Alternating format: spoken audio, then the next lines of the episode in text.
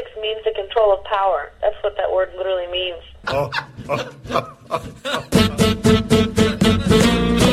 Kultur, Viertelstunde. Die Podcast-Reihe von www.kulturwoche.at.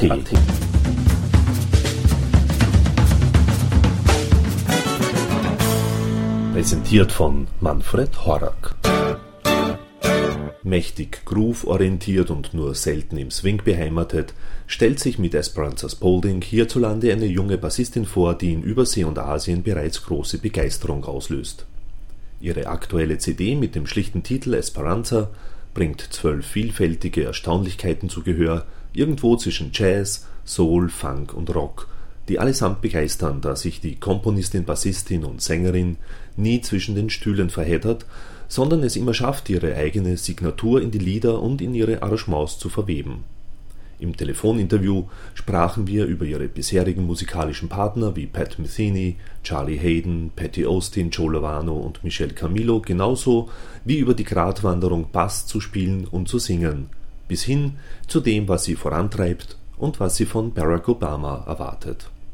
Somit Ton ab, denn die Telefonleitung zwischen New York und Wien steht bereits.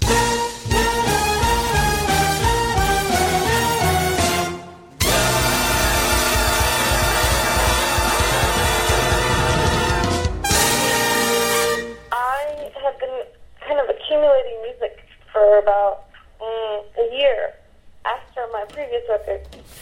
Um, so,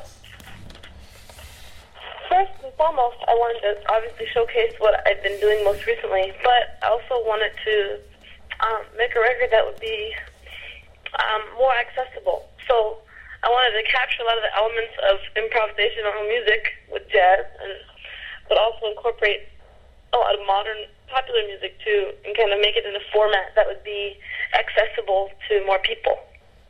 And that was kind of the objective. Yeah. Uh, you played together with uh, big names such like uh, Pat Metheny, Charlie Haden, Patti Austin, Joe Lovano, Michel Camilo. I mean, I met, I met all of them during my years at Berklee, or after, or like right when I graduated, um, and that was invaluable. I mean, totally valuable. Mm-hmm to, to be able to work with them, of course. You know, anytime, any anytime you're e- able to even talk with someone that's a master like that, I mean, it, it helps your music immensely. You know. Are they also the main inspiration for your music, or? Um, I wouldn't say not necessarily the inspiration. I mean, they inspire aspects of my playing for sure. Mm-hmm. You know, I mean, I cause since a lot of the music for me is about the compositions um, I wouldn't say that those people specifically are the inspiration behind the compositions, but definitely just in terms of music.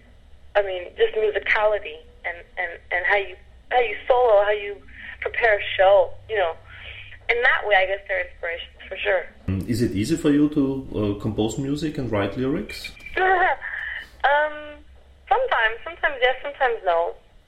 You know. Uh, I felt like it was a lot easier for me to write lyrics when I was younger mm-hmm. because I I didn't I didn't care. It just was like was natural. I just said like, oh, this song needs lyrics, okay, and I just write. And I actually kind of liked the lyrics I wrote when I was younger better. But I'm writing, I guess, comes pretty easy because I write so often. Like I'm always kind of at home working on something, so that's a lot easier. Um, but it, it comes very It's just like to me, it's like practicing bass, you know. I spend time at it every day, and it gets it gets easier every day. You know, in general, lyrics have to have the same type of shape that a composition has. You know, it has to have a theme, and the theme has to kind of relate to itself. You know, like when you're writing a melody, people have to understand the rhymes that are happening in the theme. You mm-hmm. know, Yes. I mean, any any good theme rhymes, just like any good lyrics. Not any good lyrics, but a lot of good lyrics rhyme. But there also has to be a rhyme in the meaning, you know, not just literally with the words.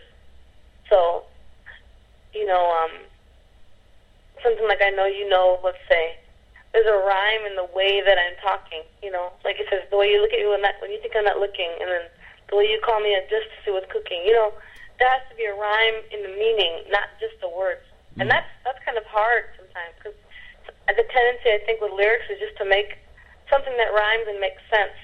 But the challenge is to have a deeper rhyme, a deeper relationship happening in the song. with the meanings of each verse or each stanza. So that part's a little bit harder for me, but it's a fun challenge. I'm getting better at it, you know. The combination to play the double bass and to sing was this a, a, a strong process? It, is, it doesn't feel hard anymore. It used to. it, to me, I think of it like playing piano. Like the more you, the more you practice the ability to have independence in your left and right hand, the easier it gets to to, to play new things. So it's kind of like that on the bass. It's like I'm, I'm just playing two different things, but I mean they go together. They're related. So it doesn't feel hard anymore. It, it gets easier every day, but now it's just I, I constantly am challenging myself with new concepts inside of that so sometimes, you know, an exercise will be difficult or a new song will be difficult, but um, it feels pretty natural. It feels like it feels like one instrument now, you know. And and why did you choose the double bass as an instrument? Well, uh, uh,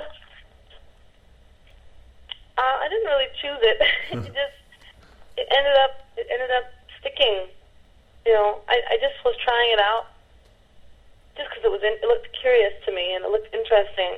It was sitting there in a room, so I just said, "Oh, this is interesting," and I picked it up and played it, and I I just loved it, so I kept playing. the bass really introduced me to popular music. I mean, classical music is popular in some respects, but as we would consider, you know, music that you go see in a club. When I started playing bass, it totally changed my direction in the music that I was playing especially because it's easier for me to make music on. You know, it feels more comfortable for me, mm-hmm. and electric still feels like such a new instrument that it's like, oh, it's kind of hard. You know. So you you can play also funk with with the double bass. Yeah, for sure. Oh yeah, definitely. Mm-hmm. I mean, it just depends on the context, but I mean, really, the only difference for playing um, electric and upright in a funk situation is how you articulate. You know, the lines that you're playing the sound that you're getting and how you're articulating, you know? Um, but, you know, I think those kind of things are to be revealed in a way as they progress. But yes, I do. Yes, I definitely do. Um, I guess that what I can say is in context of the bass, the master plan is to, you know, become masterful. You know? I mean, it, it's like, I do have a master plan, but it's kind of a secret, you know? I mean, music is about playing live, you know, for me. And the reason that you make a record is just to capture what people have missed at a live show. You know, I mean, the CD is supposed to is allowing people who can't see you live to hear you on a record, and that's how that's how records started. And to me, that's really what it's for. I mean, the music is really about what happens live. And you make a record out of respect for people who haven't been able to hear you yet and have heard of you or saw you and enjoyed you so much they want to hear more of you. So to me, it's all about the live show. And and when you're in the studio, the objective is to try to capture the, that life and energy from the from the live from the live show. So I definitely primarily think of uh, of myself as a live musician. And and so when you played in, in January in Vienna at the concert house, what can the audience expect from the performance? Well, they'll definitely hear um, some music from the record, a lot of music from the record. But as I'm always writing and arranging, there's a lot of new music too in the show. So people will hear some of the music that um, either didn't make the record or that we're preparing to play on the next record. So a lot of music, and then I think the people's favorite songs from the record will be playing too the new change in, in, the, in the politics, the election win from Barack Obama. Um, how, how did yeah. you feel that new situation? Well, uh, I don't know yet because he hasn't done anything yet. Mm-hmm. You know, I mean, so far, I think he's he's a politician, just like every politician. So, I mean, realistically, we don't know until we see what he does once he's in office. You know, that's how I feel. I mean, it's exciting because he seems different, but you know, anybody can seem different. It's the work that they do. So I think all of us are very hopeful, but we have to be honest with ourselves too, so that we can honestly assess the work that he actually does. So for me, that's kind of how I'm approaching it. I'm very hopeful, but I also am realistic about the fact that he's one man and he's limited to his job, which is a politician. So we'll see. We'll see what he does. I'm excited, though. I hope he does a really good job politics politics means the control of power. That's what that word literally means. Um, and I mean, in a way, everybody's involved in that process. You know, it's not just the people that we elect to office. I mean, that in that way, if we are the people that, I mean, in a democracy, if you elect someone to office, you're part of that chain of command in the control of power because you control who ends up in power, theoretically. So even if it's not directly talking to a politician or someone in politics in that sense, I mean, the subject matter and sometimes the things that I talk about, they do relate to politics, though they may not necessarily be talking about a certain candidate or someone who's in a political office. But yeah, a lot of the music relates to politics in the sense that we all have a responsibility to how we relate to that to that chain of command. You know, the pyramid of power in any political structure. You know. Maybe this is the most often question when you um, do interviews with European journalists, but um, in a way, um, are there a, a, difference from the audience in, in America and, and Europe? Yeah, yeah, definitely. I, I feel like the audiences in in Europe primarily are a lot more open, and they're ready. I mean, often I feel like audiences in Europe are, are really more into jazz than something here. You know, because maybe something will be billed as a jazz show. People really want to hear like some funk or like some R and B, mm-hmm. which is cool too. I'm happy to do that too. But sometimes I feel like I can really just like play more true more traditional jazz, I guess, like more elements of jazz, and people will be more appreciative of it. Sometimes I feel that, and then in the states, often we kind of groove more, play more R and B or more, and both are cool. But um, I definitely feel like people really have like more of a um, open palette to jazz, to improvisation, and you know more avant-garde music. I guess you could say in Europe, it's kind of it's nice. It's nice to be able to come over and know that anything will be appreciated. You know. Have you also played in, in, in Asia? Yeah, we played in Japan only, actually. Yes, because I, I think Japan is also a very interesting audience for jazz. Yeah. It is it's interesting. I, I mean, I, I guess, um, you know, what's interesting about that is like, I feel like when you're playing, feels more reserved. You, know, you don't feel as much energy coming back right away, but the reception is incredible. I mean, people really pay attention. They really listen to what you're doing, and they're really supportive. And that was that was killing. You also played them different, differently in America and uh, compared to Europe.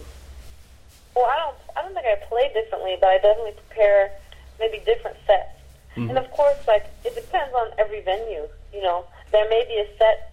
You know, like we played in in Spain for like a big outdoor festival, and people weren't really expecting to hear jazz. So it was in Madrid, and we played more of like a like a a set to get people to groove, you know.